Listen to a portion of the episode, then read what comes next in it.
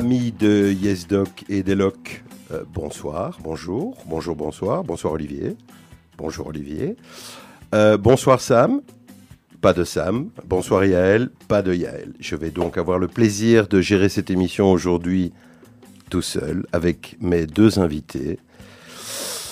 Vous en connaissez déjà un et vous allez apprendre à découvrir le deuxième. Nous sommes de nouveau donc avec euh, notre ami euh, Sas Barmochet, le docteur Sas Barmochet, qui est urologue. Euh, cette émission est consacrée à la prostate, ça sera la deuxième partie. Nous allons aborder essentiellement deux sujets. Le premier sujet, ça sera l'imagerie, euh, avec notre deuxième invité que je vous présente dans un instant. Et dans un second temps, nous allons réaborder, et en tout cas cette fois-ci euh, pratiquer correctement euh, le- les traitements de cette fameuse prostate. Alors, notre euh, invité du jour, c'est quelqu'un que j'aime beaucoup, il faut le dire quand même. C'est le docteur Salah Wertani. Salah Wertani, bonjour. Bonjour Eddie Cohen. Bonjour, oui, ça commence très très fort. On se connaît plus que très très bien. Salah Wertani, tu es euh, le chef de service euh, de la radiologie à l'hôpital Delta. Tu diriges donc euh, le service central de radiologie et les polycliniques. Tu as l'occasion de t'occuper un peu pour le moment, je pense. Un tout, un tout petit peu. Un tout petit peu. Euh, parallèlement, il est quand même radiologue, donc ce, ce Salah est un très bon radiologue. Et, et, chance, le hasard fait parfois bien les choses, euh, spécialiste de l'imagerie de la prostate comme votre dévoué, et nous allons donc pouvoir aborder ce sujet ensemble En profondeur. et en douceur. Merci Adamo. Euh, alors, euh, Monsieur Wertani, euh, vous connaissez l'habitude de l'émission puisque vous en avez déjà écouté quelques-unes, je Mhm. suppose. Mhm. On commence par découvrir notre invité du jour. Nous avons deux invités, mais Sas a déjà eu l'occasion de se présenter antérieurement. Donc Salah, le micro est à toi. Qui es-tu? Parle-nous un petit peu de ton parcours, comment tu es arrivé à la médecine, la radiologie et finalement à ce beau poste de prestige que tu occupes actuellement. Wow. Euh, alors, bon, d'abord, euh, j'ai toujours voulu être médecin. En tout cas, euh, aussi loin que je m'en souvienne. J'ai fait mes études au lycée français de Belgique. J'ai fait mes études de médecine à l'ULB. J'ai été diplômé en 1996. J'ai commencé la radiologie. J'ai terminé la radiologie en 2001. Et puis j'ai commencé directement à travailler dans le Chirec. Et d'ailleurs, la personne qui m'a engagé à l'époque, c'est un certain Eddie Cohen. Ouais, Voilà. qui, qui ne le regrette toujours pas d'ailleurs. hein. Moi non plus. Ouais, voilà. Et donc depuis, euh, depuis 20 ans, c'est un coup de foudre euh, Mutuel. amical et radiologique. Exactement. Voilà. Très bien. Euh, alors, quand on connaît un peu Salah, on sait qu'il est extrêmement synthétique. En général, euh, les gens s'étendent un petit peu. Lui, il nous a réglé le truc en 30 secondes. D'accord, mais alors, un peu plus. Qu'est-ce qui t'intéresse dans l'imagerie Euh, Et parle-nous un petit peu de, de- ce chemin pour arriver finalement euh, euh, à ce poste de chef de service que tu, que tu occupes avec force. Euh, alors, j'ai commencé par faire de l'imagerie pédiatrique et de l'imagerie gynéco-obstétricale. Et puis, je me suis de plus en plus intéressé au pelvis. En m'intéressant au pelvis, bah, voilà, je me suis intéressé aussi bien au pelvis féminin que masculin, euh, ou masculin que féminin. Et donc, euh, disons, fortement encouragé par nos amis urologues. Euh, Et en particulier Claude Schulman. notre ami euh, Claude Schulman qui est passé ici dans l'émission. Claude, on te resalue dans la deuxième partie de cette émission sur la prostate. Et donc, euh, fortement encouragé par notre ami Claude Schulman, bah, euh, voilà, on a commencé, euh, Eddie et moi, à s'investir euh, euh, dans l'imagerie de la prostate. Et donc, quand Eddie et moi, on s'investit, on s'investit. Ça veut dire que, voilà, on s'investit beaucoup, beaucoup, beaucoup. Donc, on est allé suivre des formations, des workshops, euh, à l'étranger également, etc., etc. Et puis, euh, voilà, on a mis ça en place et maintenant, euh, bah, on peut dire que à peu près 50% de notre activité clinique, euh, enfin en ce qui me concerne, parce que bon, moi j'ai une activité clinique euh, euh, résiduelle puisque j'ai aussi une grosse activité administrative, mais en tout cas, euh, Moi, c'est plus de 50% de mon activité clinique actuelle.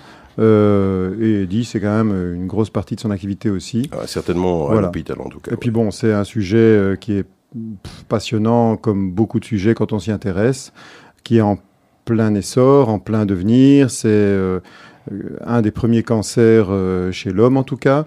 Euh, et donc euh, voilà, je crois que c'est à la fois une question de santé publique et avec un énorme intérêt euh, euh, scientifique. Voilà, donc euh, on ne pouvait pas faire l'impasse et voilà, je dois dire que je regrette pas euh, qu'on se soit investi et qu'on continue à s'investir beaucoup, beaucoup, beaucoup.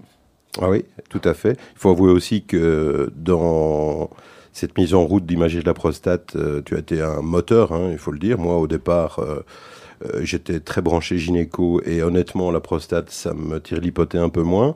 Mais on a trouvé un terrain d'entente et finalement, euh, et finalement, on s'y retrouve avec beaucoup de bonheur euh, ensemble avec un troisième euh, collègue qui, qui travaille avec nous. Nous avons l'occasion aussi, euh, je parle à ta place, mais nous avons l'occasion aussi de pratiquer une technique qui est assez exceptionnelle, qu'on appelle la micro-ultrasonographie, qui est donc une échographie de très haute définition. Nous allons y revenir dans un petit instant quand on abordera le sujet de l'imagerie. Ok, Salah.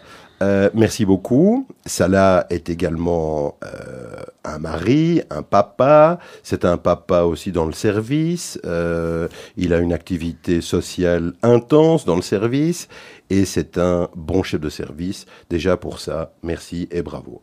Sas, notre ami, Bonjour. comment ça va aujourd'hui? Quelle bonne Ça va nouvelle. Très bien.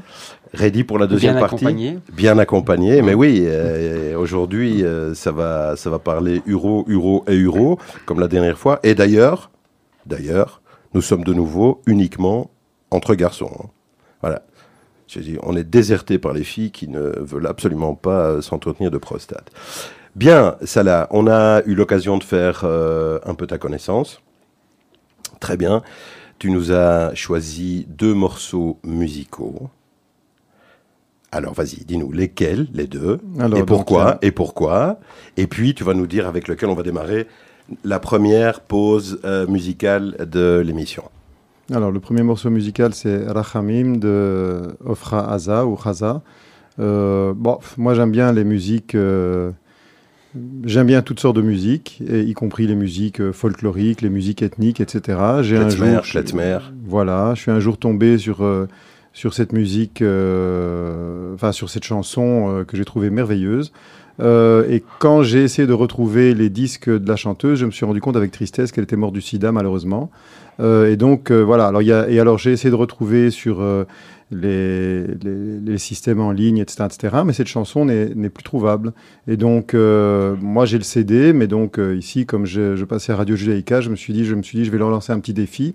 S'ils arrivent à me trouver la chanson, c'est chouette. Eh bien, on voilà. l'a Et puis c'est c'est une chanson. Eh euh, bien, on l'a trouvé. voilà, qui est, qui est innocente et naïve, et je la trouve très belle. Magnifique. Ça sera ton premier choix. Voilà. Et le deuxième Donc c'est de Rachita euh, Yaraha. Ça, pour moi, c'est une chanson jubilatoire parce que voilà, c'est- joyeux, etc. Bon, moi, j'ai des origines métissées, donc euh, évidemment, forcément, euh, je m'intéresse beaucoup aux choses qui sont métissées. Euh, voilà, et c'est c'est- c'est- c'est- c'est- c'est drôle, c'est jubilatoire, c'est clownesque. et je dois dire que quand j'ai un petit peu une baisse de régime, j'écoute ça, ça me redonne la pêche. Magnifique. Alors, on va commencer avec le premier morceau, Ofra Haza. Euh, je vous rappelle que vous êtes euh, ce soir sur Yes Doc, votre émission médicale préférée, avec le docteur Salah Wertani, le docteur Sas Barmoshe et votre serviteur pour euh, vous présenter l'émission. Vous êtes sur Judaïka 90.2. Vous nous retrouvez plusieurs fois durant la semaine et en podcast sur le site de la radio et sur Spotify. À tout de suite après Ofra Haza.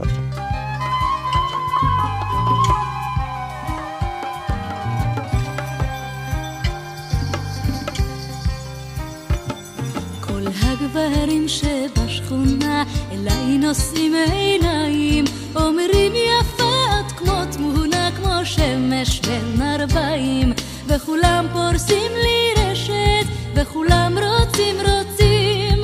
אך אני רק מבקשת רחמים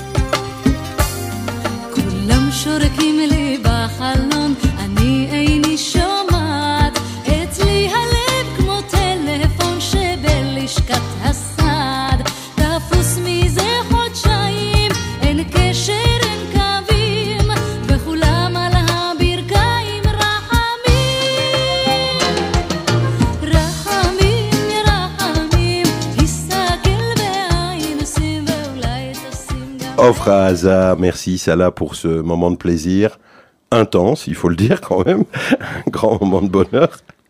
Et nous sommes donc de retour dans la deuxième partie de Yes Doc, euh, consacrée à la prostate, donc la deuxième partie euh, de ce cycle sur la prostate, la deuxième et la dernière. Nous sommes avec le docteur Sasbar Moshe, urologue, et le docteur Salah Wertani, radiologue. Alors, euh, nous, avons eu l'occasion de papoter un peu.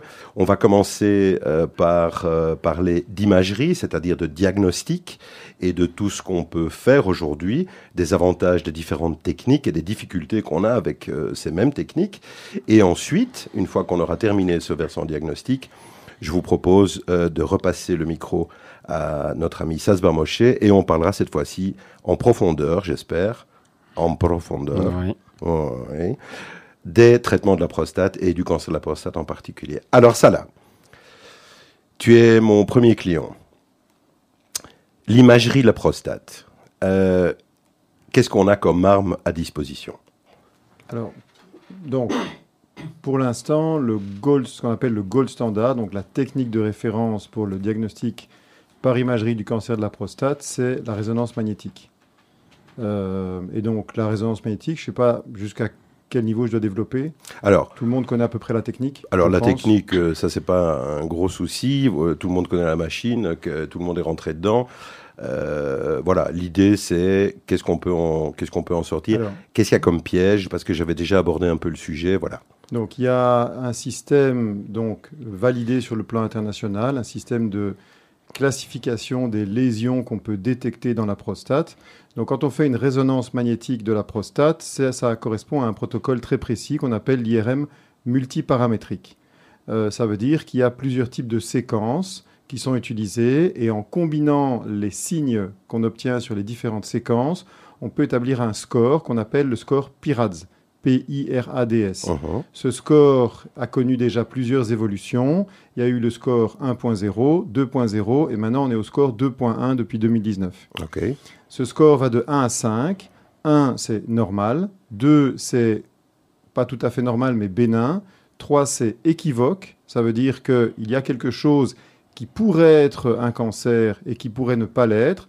Donc, quand on a un score de 3 sur 5, dans 25% des cas, quand on va faire des biopsies, c'est-à-dire des prélèvements de tissus, on va trouver du cancer. Donc, ça veut dire que quand on a un score de 3, le plus souvent, ce n'est pas du cancer. Mhm. 75% des cas C'est sont pas du bénins. cancer. D'accord. Voilà. Alors, on a le score de 4 et le score de 5. Donc, 4, c'est suspect. Ça veut dire que dans 3 quarts des cas, on va trouver du cancer. Et 5, c'est hautement suspect. Ça veut dire que 9 fois sur 10, on va trouver du cancer. Voilà, tout à fait. Donc, ça, c'est la technique de référence. Et depuis, euh, je crois qu'on a commencé, maintenant, ça fait deux ans qu'on a commencé. Attends, je t'ar- je t'arrête Ah, juste une petite seconde, oui. si tu permets. Euh, la résonance magnétique, c'est bien, mais on a d'abord comme examen de base, on va dire l'examen qui est pratiqué dans le cabinet de l'urologue ou, ou dans les services de radiologie, l'échographie de prostate conventionnelle reste un examen qui est intéressant. C'est un examen qui est intéressant à plusieurs titres. Euh, c'est qui nous permet d'abord d'explorer. Je, profite hein, pour euh, Mhm. puisqu'on a dit qu'on faisait un combiné. Ouais. Il nous permet d'explorer et la vessie et la prostate, c'est très important. La vessie est évidemment l'organe euh, sur lequel retentit le plus euh, les problèmes de prostate. Donc on va voir si cette vessie garde une bonne tonicité, on va voir si elle se vide correctement, on va voir si elle est abîmée, s'il y a ce qu'on appelle des diverticules, enfin toute une série de choses. Et on va apprécier avec précision le volume de la prostate déjà. Donc ça va nous permettre euh, déjà d'apporter une information de bonne qualité, euh, pas aussi précise que ce qu'on pourra avoir avec les autres techniques euh, dont on va s'entretenir aujourd'hui, mais déjà un examen de base. Et puis le gold standard, comme tu disais très bien, jusqu'ici, en tout cas jusque-là, euh, c'était euh, la résonance magnétique qui est l'examen de référence. Pour le cancer de prostate, Pour le cancer de la prostate, on est bien d'accord. hein On pas est pour d'accord. l'hypertrophie. Ah non, Ça, non, non. oui, non, non. Non, non, on, on est d'accord. On est d'accord, nous ensemble, on sait. Mais je veux dire pour les, les auditeurs. Tout à fait. Et Alors, alors il a raison. Euh, l'IRM de prostate n'a aucun intérêt quand on a une quasi-certitude de bénignité.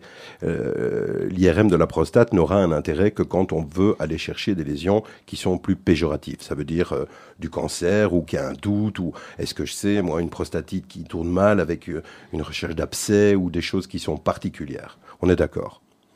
Ça, c'est encore. euh, on est d'accord l'autre avantage, l'autre avantage de l'écho, évidemment, c'est qu'à partir du moment où vous calculez le volume de la prostate et qu'on a le- ce qu'on appelle le taux de PSA, donc prostate spécifique antigène, donc ça, ça permet de quantifier ce qu'on appelle une den- Densité. une densité de PSA. Et donc, en général, quand on est. Donc, ça veut dire c'est le rapport entre le taux de PSA et le volume de la prostate. Tu peux développer. Et donc, quand on a une densité qui est inférieure à 0,12, le risque d'avoir un cancer prostatique, ce qu'on appelle cliniquement significatif, est faible. Quand on a une densité qui est supérieure à 0,20, le risque de déceler un cancer est élevé, sauf si on est une situation de prostatite, donc infectieuse. Mais donc, grosso modo, euh, au-dessus de 0,20, on a un risque élevé de déceler un cancer. Et entre 0,12 et 0,20, c'est la zone grise. C'est-à-dire, euh, il y a une incertitude. Donc, on est d'accord que on a déjà un premier examen de base très correct avec cette échographie et après ça, on passe à l'IRM. Bah, Alors. PSA, PSA, toucher rectal et échographie. Et oui, oui, bien sûr, mais ça, on avait déjà eu l'occasion de l'aborder dans la première partie de notre émission avec, euh, avec SAS. Alors, ça là, concernant la résonance magnétique, je pense que c'est vraiment un sujet euh, qui, qui est important pour nos auditeurs, messieurs et mesdames, euh, si vous tenez à vos mâles. La résonance magnétique, c'est pas la panacée universelle. La résonance magnétique, c'est un examen qui a beaucoup de qualité, c'est un examen aussi qui n'apporte pas toujours des réponses précises, et c'est un examen qui a des désavantages. Il est coûteux, euh, le, le timing, donc voilà, tu peux développer ça. Alors, le plus gros inconvénient. Alors, il y a quelques contre-indications avec la résonance magnétique, c'est-à-dire certaines personnes sont porteuses d'un plan, euh, un plan cochléaire, euh, pacemaker, etc. Des choses pas toujours compatibles avec euh, la résonance magnétique, puisqu'on est dans un champ magnétique. Bon, maintenant, ceci dit, de plus en plus, euh, les implants, y compris les pacemakers, sont ce qu'on appelle IRM compatibles. Voilà. Alors, il y avait aussi le problème de claustrophobie chez certaines personnes. Avec les machines modernes, l'espace dans la machine, même si c'est confiné, euh, c'est quand même relativement large. On peut installer les patients, etc. Donc, voilà, il n'y a plus énormément de, contre-indications ni de difficultés techniques à réaliser l'examen. Certaines personnes qui sont porteuses de prothèses de hanche euh, peuvent avoir des examens de mauvaise qualité. Voilà. Bon, c'est pas la majeure partie, donc je dirais que l'échec technique de la résonance magnétique, c'est peut-être euh, maximum 5%, en tout cas dans notre pratique courante. Bon, Ok, le principal inconvénient de la résonance magnétique, c'est le délai d'attente, parce qu'il n'y a pas assez de machines. énorme. Euh, et donc, euh, dans notre service, on a un appareil. Dans les services des hôpitaux connexes du même groupe, on a également à chaque fois un appareil. Mais donc, on a trois appareils pour tout le groupe. Et malgré ça, on se retrouve avec des listes d'attente et avec des gens qui sont bien sûr légitimement angoissés. Euh, et bon, c'est quelque part difficilement justifiable. Euh, en tout cas sur le plan moral, de, de différer un diagnostic de, de deux à trois mois, simplement parce qu'on n'a pas d'accès machine. Et pourtant, euh, on bosse euh, voilà, quasiment 24 heures sur 24. Mhm. Donc voilà, je dirais que ça c'est... Et alors évidemment, c'est une technique qui est coûteuse. Et donc, bah, c'est la raison pour laquelle l'État et le ministère, le, le système, le ministère de la Santé, etc., a des scrupules à autoriser l'installation d'autres machines, euh, parce que bon, ça pourrait être une solution, qu'on puisse installer par exemple une deuxième machine ou une troisième machine, mais euh, à partir du moment où l'examen est coûteux et doit être remboursé, eh bien euh, voilà, c'est, c'est- le, nombre de machines est limité. Donc Ouais. voilà, c'est le coût de la technique et le délai d'attente. Ça, ce sont les deux inconvénients principaux. Essentiellement, Et comme n'importe quelle technique radiologique, bien sûr, c'est de la statistique. Ça veut dire que on peut avoir des faux négatifs, c'est-à-dire il y a quelque chose et on ne le voit pas. Ok. Voilà. Euh, moi, je dirais peut-être pour terminer euh, que un autre désavantage, c'est le temps d'examen, puisqu'on est quand même autour de 25-30 minutes par, euh, par examen. Et aussi, avec la technique multiparamétrique que nous utilisons, faut savoir aussi qu'il y a plusieurs types de techniques multiparamétriques, mais nous utilisons encore euh, l'injection de produits de contraste. Ça veut dire qu'on injecte euh, un, euh, un contraste euh, euh, qui s'appelle le gadolinium, qui a assez peu d'effets adverses, mais qui n'est quand même pas, euh, enfin c'est jamais du 100%, je veux dire. On peut aussi avoir des petits soucis avec ce genre de produit. Donc voilà, l'un dans l'autre, euh, jusque-là, gold standard, euh, un examen coûteux, un examen euh, qui prend du temps à pouvoir réaliser et surtout des rendez-vous qui sont à perpète. Et miracle, et miracle, Depuis donc maintenant un certain temps, je dirais en tout cas nous, ça fait maintenant plus de deux ans qu'on utilise la technique. C'est une nouvelle technique échographique qu'on appelle la microéchographie. Alors, je vais un tout petit peu rentrer dans la technique. Donc, l'échographie de, référence, l'échographie classique telle qu'elle est utilisée actuellement, euh, on utilise des fréquences qui sont entre 3 et 9 MHz. Euh, donc, plus la fréquence de la technique échographique est élevée, donc la technique échographique, c'est comme le sonar des sous-marins, en fait. hein. donc, c'est basé sur les échos que certains objets qu'on veut explorer renvoient. Bon. Et donc, avec ça, on peut reconstruire une image, etc. Euh, donc, plus la fréquence est élevée, plus la, finesse des images que l'on va pouvoir déceler euh, est importante. Ça veut dire, si on utilise euh, une fréquence plus élevée, on va pouvoir voir des détails beaucoup plus fins. Et la microéchographie utilise une fréquence de 29 MHz. Et donc, on a une résolution, ce qu'on appelle une résolution spatiale. Donc, ça veut dire la finesse des détails qu'on peut déceler de 70 microns, soit la section d'un cheveu. Donc, ça veut dire qu'on peut voir des détails de l'ordre du cheveu. ou d'un, le cheveu qui a la même taille qu'un petit canal dans la prostate. Exactement. Un microcanal prostatique. Exactement. Voilà. Et donc, euh, cette technique, euh, donc, qu'est-ce qu'on faisait, je dirais, euh, classiquement avec l'IRM Quand on décelait une lésion qualifiée de équivoque, suspecte ou très suspecte, on, faisait une, on réalisait une fusion entre l'image échographique euh, et l'IRM. Et grâce à la sonde échographique, on introduisait un guide et on allait faire des prélèvements biopsiques au sein de la prostate, mais non Sous pas fusion. sous, sous échographie de fusion. Et donc, en général, on ne voyait pas la lésion, Mhm. on voyait la projection de l'image euh, de la résonance magnétique sur l'image échographique. Avec la microéchographie, on n'a quasiment plus besoin de cette fusion parce qu'en réalité, on voit directement les lésions. Bien sûr, on regarde la résonance magnétique quand elle a eu lieu, parce que pas toujours. Mais donc, quand elle a eu lieu, on regarde la résonance magnétique, on s'oriente, et avec un tout petit peu d'expérience, on sait où on doit chercher et on voit les images. Et donc, on peut viser directement dans les images. Donc, on est beaucoup plus précis dans les prélèvements. Ok. Euh, la micro-ultrasonographie euh, que nous utilisons depuis environ deux ans euh, au Chirec, nous sommes tous les deux les utilisateurs principaux, avec un troisième collègue euh, qu'on salue aussi, Bourdoux. le docteur Bourdoux, et bientôt j'espère euh, des jeunes qui vont nous rejoindre euh, et On a déjà va un jeune qui a rejoint l'équipe. voilà, euh, Achot, notre ami Achot, qu'on va former dans la technique. C'est une technique extrêmement prometteuse parce que, d'abord, alors, l'avantage principal, c'est que le temps d'attente est ridicule. Je veux dire, c'est une échographie, ça veut dire vous prenez rendez-vous. euh, et, euh, et voilà, donc dans, dans la semaine ou dans les deux semaines, l'examen est réalisé. L'examen diagnostique, hors biopsie dure entre 5 et 10 minutes, ça va extrêmement vite. C'est un examen qui ne nécessite aucune injection, aucune préparation particulière. Et donc, aujourd'hui, grâce à euh, cette technique, je pense qu'on a pu satisfaire euh, énormément euh, notre patientèle et surtout, nos, surtout et en même temps, nos urologues qui les pauvres euh, piaffaient en attendant les examens et, et, et en nous envoyant des demandes et des coups de fil. Et je veux dire, on a- et, et je comprends, mais je veux dire, clairement, l'avènement de cette technique est pour nous quelque chose d'extrêmement important.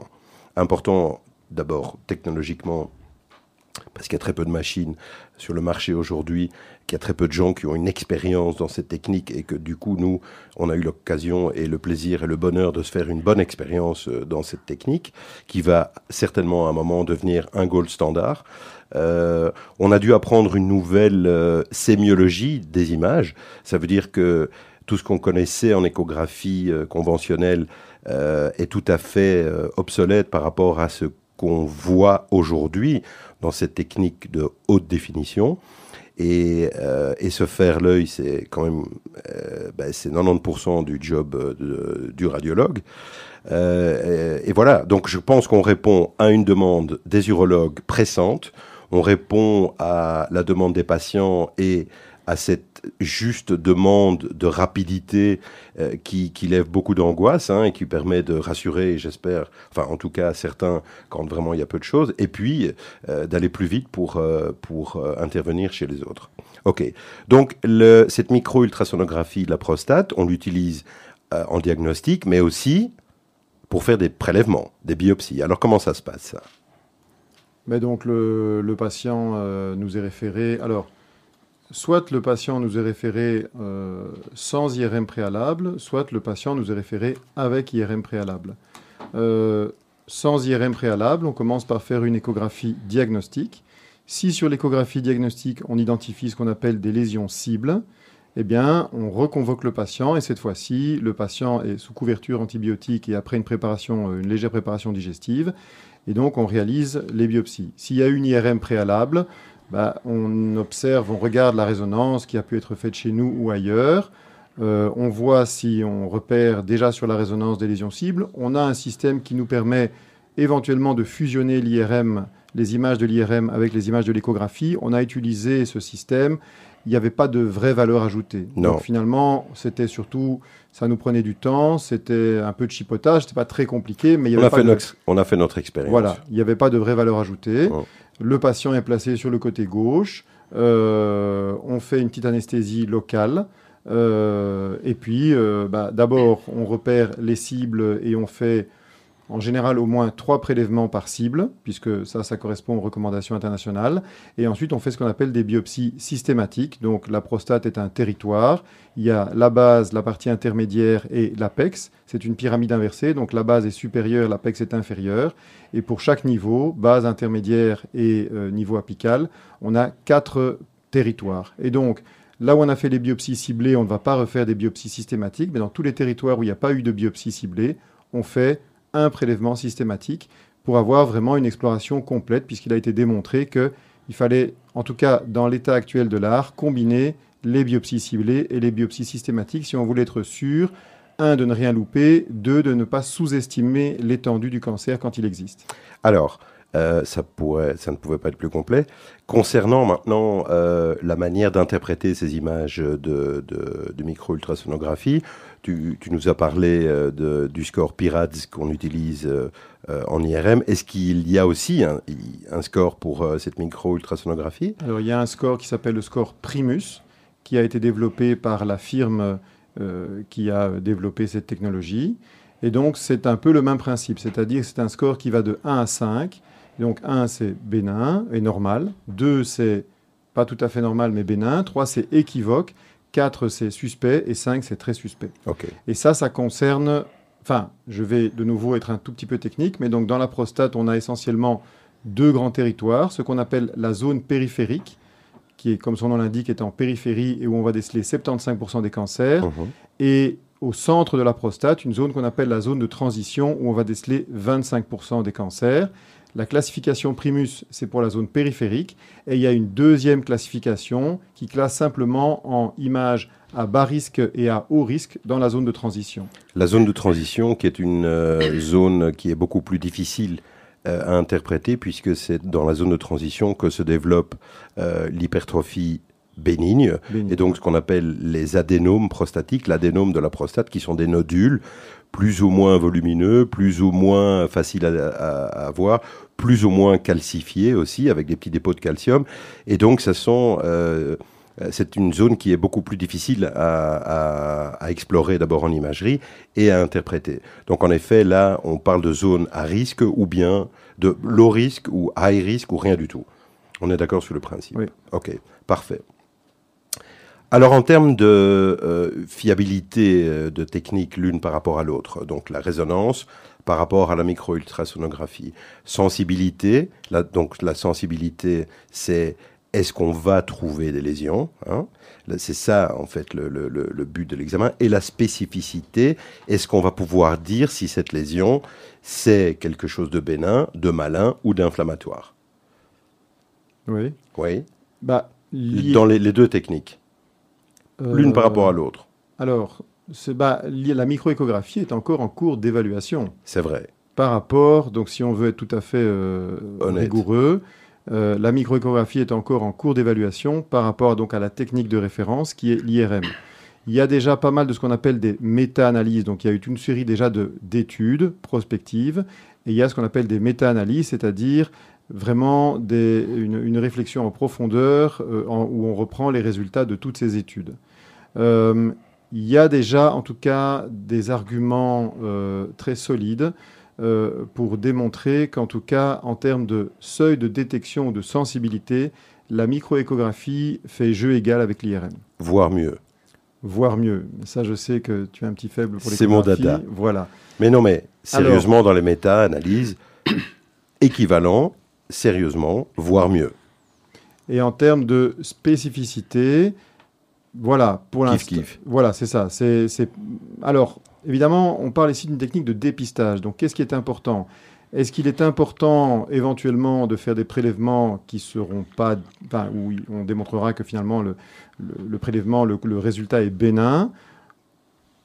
Ou est-ce qu'il est important surtout de ne rien louper Moi, je crois que, parlant con- concernant le cancer, il est surtout important de ne pas louper de lésions. Et donc, on a déjà fait une étude rétrospective. Alors évidemment, donc, il faut, de nouveau, ça va être un petit peu technique, mais donc il y a deux types d'études scientifiques, les meilleures étant les études prospectives. Les études rétrospectives, c'est-à-dire, voilà, on a eu une pratique pendant deux ans et on se retourne un petit peu, on n'a pas sélectionné les patients au départ, et donc euh, il y a éventuellement ce qu'on appelle un biais de sélection, c'est-à-dire ne sont venus chez nous que des gens dont on savait déjà que c'était suspect. Bon. Mais en tout cas, ce qu'on a démontré sur les 175 premiers patients qu'on a fait, c'est qu'on a un seuil de détection du cancer par microéchographie seule de 100%. C'est-à-dire qu'on n'a loupé aucun cancer. Mhm. Quand je parle de donc par microéchographie seule comparé à IRM plus microéchographie. Mhm. Et donc ça, c'est évidemment déjà très encourageant. L'idéal, évidemment, c'est d'avoir une technique de dépistage qui permette aussi de limiter les actes invasifs quand il n'y a pas de cancer. Voilà. Et donc ça, on est dans un autre projet euh, avec l'Université libre de Bruxelles. Euh, on voudrait réfléchir sur l'introduction de systèmes d'intelligence artificielle qui vont être une aide au diagnostic. Et donc, on ferait un, un- une un examen microéchographique, donc on scanne. Euh, et non seulement il y a l'œil du radiologue ou des radiologues euh, avec le plus d'expérience possible, mais c'est également analysé par un logiciel d'intelligence artificielle. Et en fonction du score, euh, je dirais, basé sur l'œil du radiologue, sur la suspicion clinique et sur les résultats du logiciel d'intelligence artificielle, de l'analyse par le logiciel d'intelligence artificielle, ben, on pourra avoir un score de suspicion. Et donc, euh, voilà, l'idéal, ce serait évidemment, effectivement, bon, de toute façon, un, il ne faut rien louper, ça c'est sûr et certain. Euh, mais si possible, il faudra dans l'avenir essayer d'améliorer la spécificité pour ne pas euh, inutilement pratiquer des actes invasifs, On est d'accord. micro-invasifs. On est d'accord. Bon, le, le- le clinicien, j'imagine, est d'accord aussi. Ça, Oui, oui. L'idée, évidemment, c'est que euh, si on a une sensibilité plus ou moins équivalente, voire un peu meilleure pour euh, l'échographie, la micro-échographie, et qu'on arrive à avoir une spécificité supérieure à la résonance, euh, c'est bien clair que la résonance a eu à manger son pain blanc et que c'est la micro-ultrasonographie qui va manger le sien bientôt. Ça, ça, on ça, est en train de parler des lésions périphériques, on est d'accord. Surtout Et- que et il y je a défends mon, l'accès aussi qui est dada. difficile pour la Oui, résonance. Donc oui, du coup, oui. euh, c'est automatique. Oui, mais j'aime bien en- chauffer un peu mon salade. Ouais. j'aime bien Oui, mais chauffer. non. Là, je crois surtout qu'on va, on va pouvoir Mm. proposer d'autres algorithmes. C'est-à-dire, on va pouvoir faire le tri entre des patients avec un degré de suspicion faible, un degré de suspicion moyen et un degré de suspicion élevé. Voilà. Et donc, euh, voilà, je ne sais pas encore comment tout ça va se dessiner parce que tout ça est neuf. Et pour l'instant, la microéchographie n'est pas fortement implantée. Dire que la résonance est obsolète, je ne crois pas. Ah, j'ai pas dit. En imagerie, en imagerie, c'est C'est toujours un espoir. c'est c'est l'histoire, euh, c'est l'histoire perpétuelle, c'est-à-dire que quand la résonance magnétique est apparue, on a dit le scanner est mort, et puis le scanner multibarrette est apparu, on a dit la résonance magnétique est morte, et puis la résonance magnétique a fait encore un grand bond en avant, on a dit bon bah le scanner multibarrette c'est sympa mais c'est mort et en plus c'est irradiant. Et puis maintenant on a le scanner en double énergie avec comptage photonique, etc. Non, je Bon, pense que je pense que voilà, il y a, mais c'est très bien, c'est une saine concurrence euh, sans doute entre les techniques. Évidemment. Voilà, et on essaye de, de pousser au maximum les qualités de, de chaque technique. Voilà, je pense que la résonance magnétique reste quand même un examen non invasif. Oui, oui, clairement. Il est, mais il est bien évident que tout ça, c'est in fine Oui, euh, au bénéfice du patient. bien sûr. Et voilà. Mais si on a effectivement à terme une technique qui est faiblement invasive, euh, performante, peu coûteuse et avec un faible délai d'attente, et que celle-là permet déjà d'écarter de la résonance magnétique toute une série de patients pour lesquels l'examen est rigoureusement normal, je crois que ça c'est voilà, ça c'est extrêmement prometteur. Magnifique. Merci Salah. Euh, merci Eddy. hein, je, je remercie les invités. hein. Euh, et ça se passe toujours dans la bonne humeur, vous avez compris.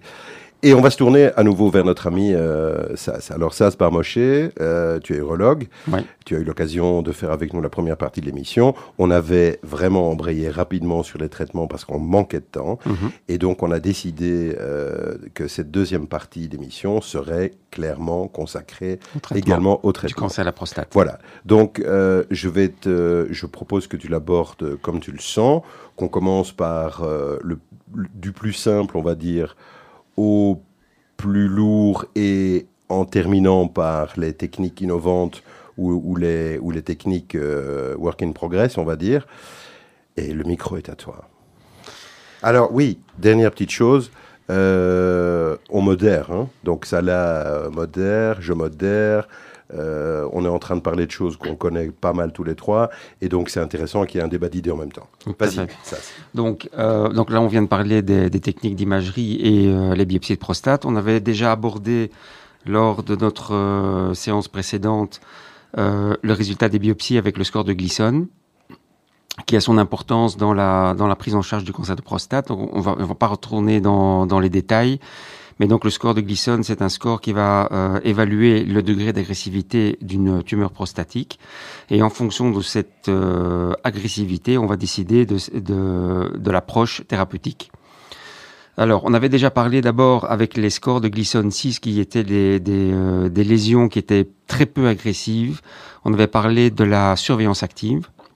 Donc, ce sont des patients qui ont euh, certains critères qui permettent d'éviter un traitement euh, agressif et de suivre ces patients euh, sur le long terme. Et donc, ce sont des patients qui ont euh, des biopsies de prostate positives pour du euh, Gleason 6, mais seulement 2 à 3 biopsies positives maximum sur la totalité des biopsies qui ont été faites. Donc, des patients qui ont un score de Gleason 6 avec plusieurs biopsies positives, 5, 6, voire même 10 biopsies positives, cela évidemment, on va leur proposer un traitement et pas la surveillance active. Donc, si je peux me permettre, juste pour que ça soit bien clair, euh, ces patients qui présentent deux à trois biopsies positives d'un Gleason vraiment assez bas, qui est le Gleason 6, c'est vraiment le, le, Le plus bas. le, lowest, le plus bas, euh, ces patients ne vont pas être d'emblée traités. Bien sûr, hein on va les surveiller. Et donc, comme on avait dit euh, lors de la séance précédente, ça va être une surveillance active, ce qui veut dire de les suivre régulièrement avec des PSA, éventuellement des échographies, et, euh, et alors euh, éventuellement des, échographies beaucoup plus euh, sophistiquées comme celle qu'on vient de discuter, donc dont on vient de parler pendant, pendant quelques minutes. Et parfois, ce qu'on doit faire quand même, c'est d'évaluer localement si le cancer évolue. Donc, on doit quand même de temps en temps refaire des biopsies. Euh, selon des protocoles, ça dépend un petit peu. Il n'y a, pas- réellement de protocole euh, qui est suivi par tous les urologues euh, sur la planète, mais en général, c'est au moins de, refaire une biopsie un an après pour évaluer si le, nombre de biopsies positives augmente et donc du coup la lésion continue à s'étendre de plus en plus dans, la prostate. Alors, ça veut dire à ce moment-là que en termes techniques et pour les auditeurs qui nous écoutent, euh, le patient qui revient avec un Gleason 6 connu, celui-là ne va pas subir une batterie de biopsie complet, euh, complète plutôt, mais plutôt euh, Alors, une série dépend. de biopsies Alors- dans les secteurs qui étaient impliqués. Oui. Sauf alors- si on trouve autre chose Alors à oui, oui, mais alors ça, tout dépend si on veut vraiment être beaucoup plus, euh, donc vraiment établir une cartographie de la prostate. Et euh, parce que nous, en tant qu'urologue, on avait tendance, avant que qu'on ait l'échographie de haute fréquence, euh, c'était, on faisait des biopsies euh, dans toute la prostate. On faisait au moins une vingtaine de prélèvements, ce qui Mhm. permettait de vraiment euh, analyser convenablement toute la prostate.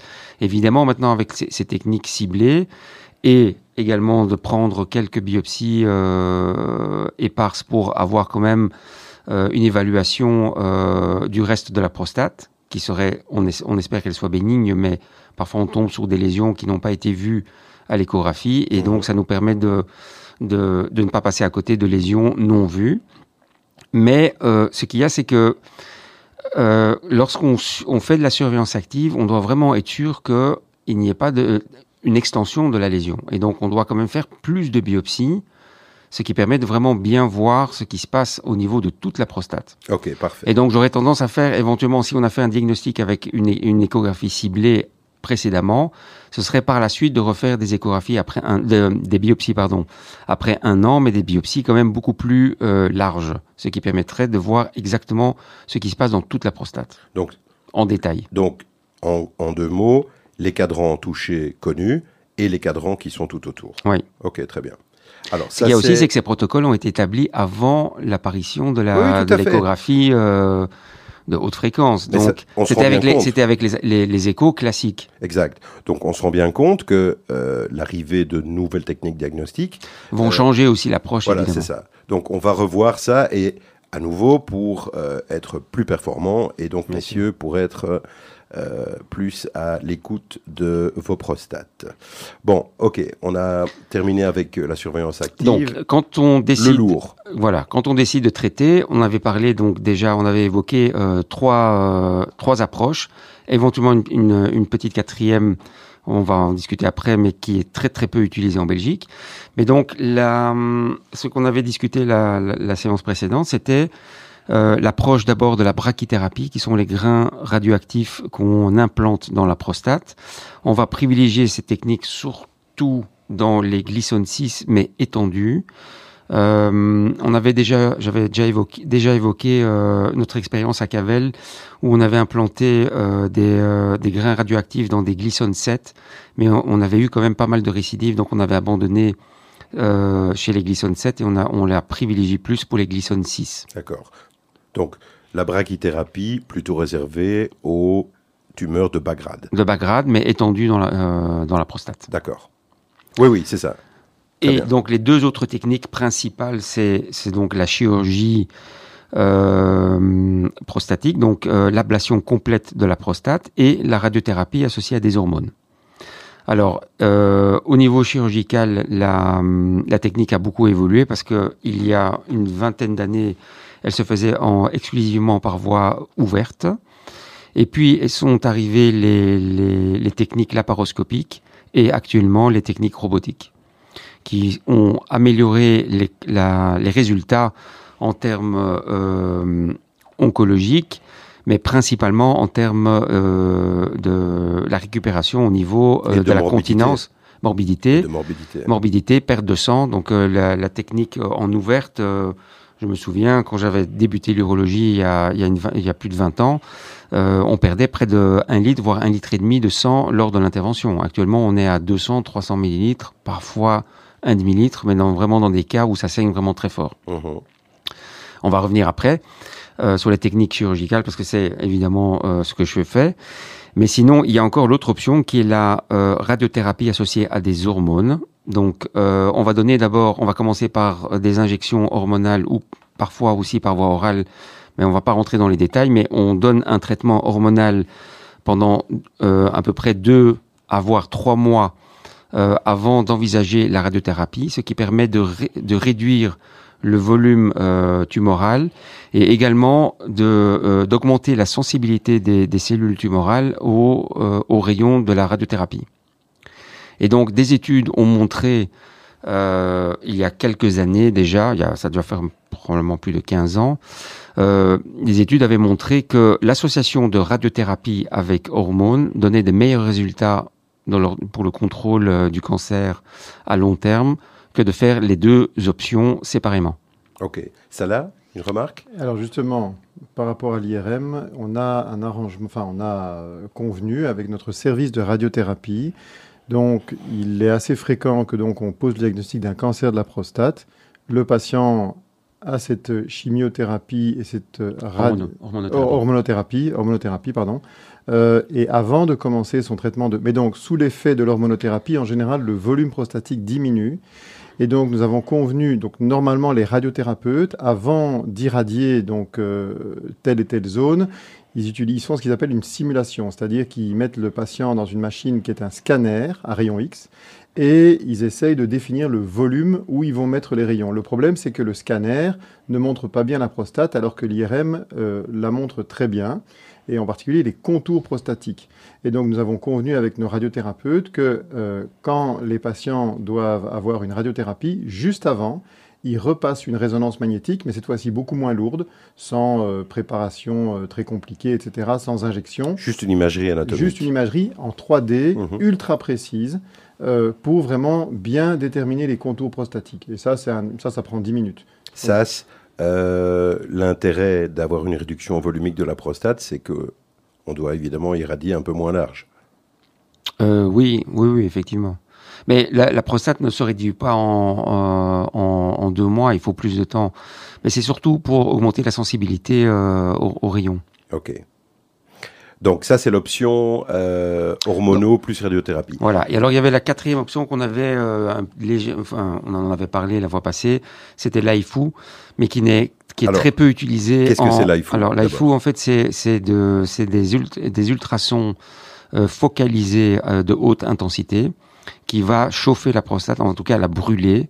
Et donc on va euh, détruire euh, le, le les tissus prostatiques cancérigènes par euh, par la chaleur. Donc c'est HIFU.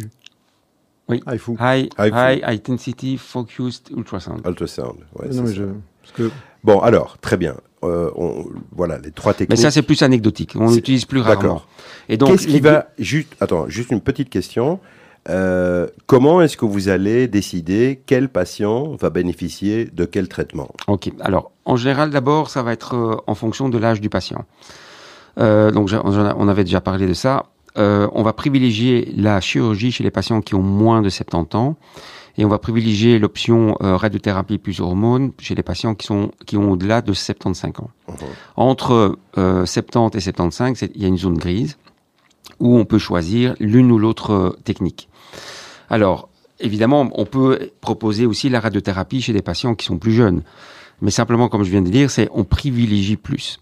Et pourquoi? Parce que c'est aussi une question de- d'espérance de, vie. Donc, plus le patient est jeune, plus on doit lui euh, garantir, euh, comme on peut, on doit pouvoir lui garantir une espérance de vie longue. Et donc, euh, le fait d'opérer et d'enlever la prostate permet, en tout cas, d'avoir un contrôle local euh, que l'on peut euh, analyser, parce qu'en fait, comme on va enlever la prostate, on va et qu'on va l'envoyer en, en pathologie, donc on va analyser exactement le type de cancer que c'est, ce qu'on n'a pas en radiothérapie, parce qu'on n'a pas, on a juste le résultat des biopsies, mais on ne sait pas ce qui se passe exactement dans la prostate. Mhm. Mais en même temps, ça va permettre de déterminer s'il y a des marches positives. Donc, c'est-à-dire que euh, l'endroit où le chirurgien est passé, a coupé, de voir s'il reste du cancer sous la marge chirurgicale. Et donc, ça veut dire qu'il reste encore du cancer euh, dans le patient. C'est ça. Alors, l'avantage aussi de la, de, de la chirurgie en première intention, c'est que si on se retrouve avec des marges positives, on peut toujours utiliser l'option de la radiothérapie dans un second temps pour rattraper euh, la chirurgie. Très bien. Ce qui est plus compliqué dans, le- en, euh, dans- en sens inverse. Donc c'est quand même plus compliqué d'aller opérer quand il y a déjà eu de la radiothérapie. Très bien. Alors, question. Et je dois rajouter aussi, ça dépend aussi de l'âge du patient et de son euh, background médical. Donc évidemment, on va pas proposer une chirurgie chez quelqu'un qui a eu des antécédents d'infarctus, de, de maladies euh, pulmonaires euh, restrictives, donc euh, le- le- les bronchopneumopathies ou, ou autres, qui risquent de, de rendre la- la- la- l'acte chirurgical beaucoup plus, complé- beaucoup plus difficile Et dangereux. pour et le patient. dangereux. Exactement. Alors, euh, question évidemment qui découle immédiatement de, de- de ces traitements, euh, et en particulier pour la chirurgie, quelles sont les mauvaises surprises Alors, les complications, les complications en général de la chirurgie. Do- Donc, d'abord, la première chose, euh, c'est d'étab- c'est d'établir les priorités qu'on essaye d'atteindre avec, euh, le, avec le traitement, quel qu'il soit. Et notamment en en- pour la chirurgie. Donc, la priorité numéro un, c'est le contrôle oncologique. Ça, c'est la première chose, parce que c'est ça, c'est cette, euh, c'est ce paramètre qui va avoir un impact sur l'espérance de vie du patient. Ça, c'est la priorité numéro un. La priorité numéro deux, c'est d'assurer une continence suffi- suffisante pour avoir une, une certaine qualité de vie. Et la troisième, c'est euh, le, le maintien de la, de, la, de la fonction sexuelle. Et ça, ça vient en, en numéro 3. Mhm. Donc la priorité principale, bien sûr, c'est, comme on vient de le dire, c'est le contrôle local euh, du cancer. Mhm. Et donc, euh, ce qu'on va faire, donc, on doit évidemment avoir une discussion avec le patient parce que, euh, en fonction de ses déshydratats et en fonction de la, de la situation oncologique, on va devoir sacri- sacrifier parfois certaines choses, parfois donc on- surtout l'option numéro 3, donc la fonction sexuelle. Donc quand on est face à des, tumeurs qui sont extrêmement agressives et dont on a euh, éventuellement pu déterminer que la lésion euh, sort éventuellement un petit peu de la prostate par éventuellement la résonance magnétique, on est parfois obligé de sacrifier les bandelettes neurovasculaires, donc là où il y a les nerfs qui passent à côté de la prostate, pour pouvoir euh, avoir une, un contrôle oncologique local. Ça veut dire en clair plus d'érection. Plus d'érection. D'accord. Mais il y a quand même, il existe quand même des, op- des options après euh, médicamenteuses, des, les, les injections intracaverneuses qu'on peut proposer aux patients par la suite. Donc c'est pas, c'est pas, euh, c'est pas complètement fini, Ouais, ouais. mais bien sûr pour le patient, d'abord, je pense que la survie est beaucoup plus importante. Mhm. Et donc, pour euh, terminer rapidement, avec les techniques chirurgicales robotiques actuelles, ça permet d'avoir une dissection beaucoup plus précise euh, au niveau de, euh, du, de l'apex prostatique et donc d'avoir des meilleurs résultats au niveau de la continence, parce qu'on obtient quasi des résultats de proches de 90% euh, lorsque la chirurgie, la chirurgie au niveau de l'apex est faite correctement et donc on, on a une épargne suffisamment euh, longue de l'urètre, ce qui permet d'avoir une meilleure continence post-opératoire. Donc, ça veut dire, messieurs, que dans 90% des cas de chirurgie robotisée, vous garderez une continence de qualité. Correct, Voilà. tout à fait. Très bien. C'est important, ça. Important. Mais ça dépend aussi de la technique faite par le chirurgien. Donc c'est euh, c'est chirurgien dépendant. Oui, oui, on est bien d'accord. Mais enfin, ça, je veux dire, le patient, quand il arrive chez son chirurgien, il ne sait pas. Ce qui est Bien important et aujourd'hui, à ton sens, c'est que la prostatectomie soit réalisée au robot. Au oui, effectivement, au robot. On peut le faire encore en laparoscopie. Il y a des, des hôpitaux qui le font encore en laparoscopie. Mais la chirurgie robotique a apporté une de dextérité, voilà, une dextérité supérieure qui permet de disséquer beaucoup plus facilement euh, le- les bandelettes neurovasculaires et l'apex prostatique parce que le problème de la laparoscopie, ce, ce sont des instruments droits et la prostate est un organe convexe. Et donc, c'est très, c'est pas facile d'a- d'atteindre la, l'apex prostatique quand on a une- un organe qui est convexe. Et donc, la robotique nous apporte cette, euh, cette euh, facilité. Bien, euh, vous avez compris, chers amis de YesDoc, qu'on est dans la haute technologie, que ce soit en imagerie ou encore même euh, dans les traitements, euh, et que à la vitesse à laquelle on évolue, bientôt on clignera des yeux et on se fera enlever la prostate. Là, on n'est pas pressé. Merci beaucoup, Sas. Je pense que cette fois-ci, tu as l'occasion de bien développer aussi les traitements potentiels et les petits soucis et les avantages euh, de, de la technique, des techniques que tu nous as présentées. Merci beaucoup pour euh, ce deuxième passage euh, dans le studio. Euh, Salah, merci beaucoup pour ce premier passage dans le studio. C'était plaisir de t'avoir toi aussi, plaisir de vous avoir ensemble. Finalement, un grand plaisir d'être à trois aussi. Hein. Yael, Yael, tu nous manques, c'est vrai. Sam, tu nous manques. Mais c'est vrai qu'à trois, c'était très sympathique aussi. Et toujours avec notre Olivier, qui est notre petit rayon de soleil local. Alors, on va terminer cette émission, cette fois-ci euh, pour de bon. Ça veut dire qu'il n'y aura pas de troisième volet prostate. Euh, Salah, tu nous as choisi quoi comme deuxième morceau musical? Il y a Reha, C'est ça, Rachita. le morceau jubilatoire Voilà. euh, qu'on va se passer euh, dans un petit instant. Alors, mille merci à tous les deux, vraiment, Est-ce que je peux encore dire un truc? Avec grand plaisir. sur l'imagerie Oui. Donc, nous sommes impliqués dans une étude multicentrique, euh, cette fois-ci prospective, qui s'appelle Optimum. Et donc, c'est une étude à laquelle euh, notre service de radiologie participe, euh, avec bien sûr l'aide bienveillante de tous les urologues de notre institution. Et donc, c'est une étude qui comporte trois bras. Un bras où le dépistage du cancer de la prostate, c'est euh, par IRM et échographie de fusion classique un bras IRM plus microéchographie et un bras microéchographie seul. Et le but de l'étude est de démontrer que le bras de la microéchographie seul n'est pas inférieur aux deux autres. CQFD. très probablement on va y arriver. Voilà. Magnifique. Merci mille fois. Merci à tous les deux. Euh, belle soirée, chers, euh, chers auditeurs, chers amis de YesDoc. Merci d'avoir été encore avec nous et de nous avoir supportés. Vous êtes sur Judaïka, YesDoc, votre émission médicale. Vous nous retrouvez plusieurs fois dans la semaine. Vous nous retrouvez en podcast sur le site de la radio, radiojudaïka.be et sur Spotify. Allez consulter votre urologue et à très bientôt pour une prochaine émission.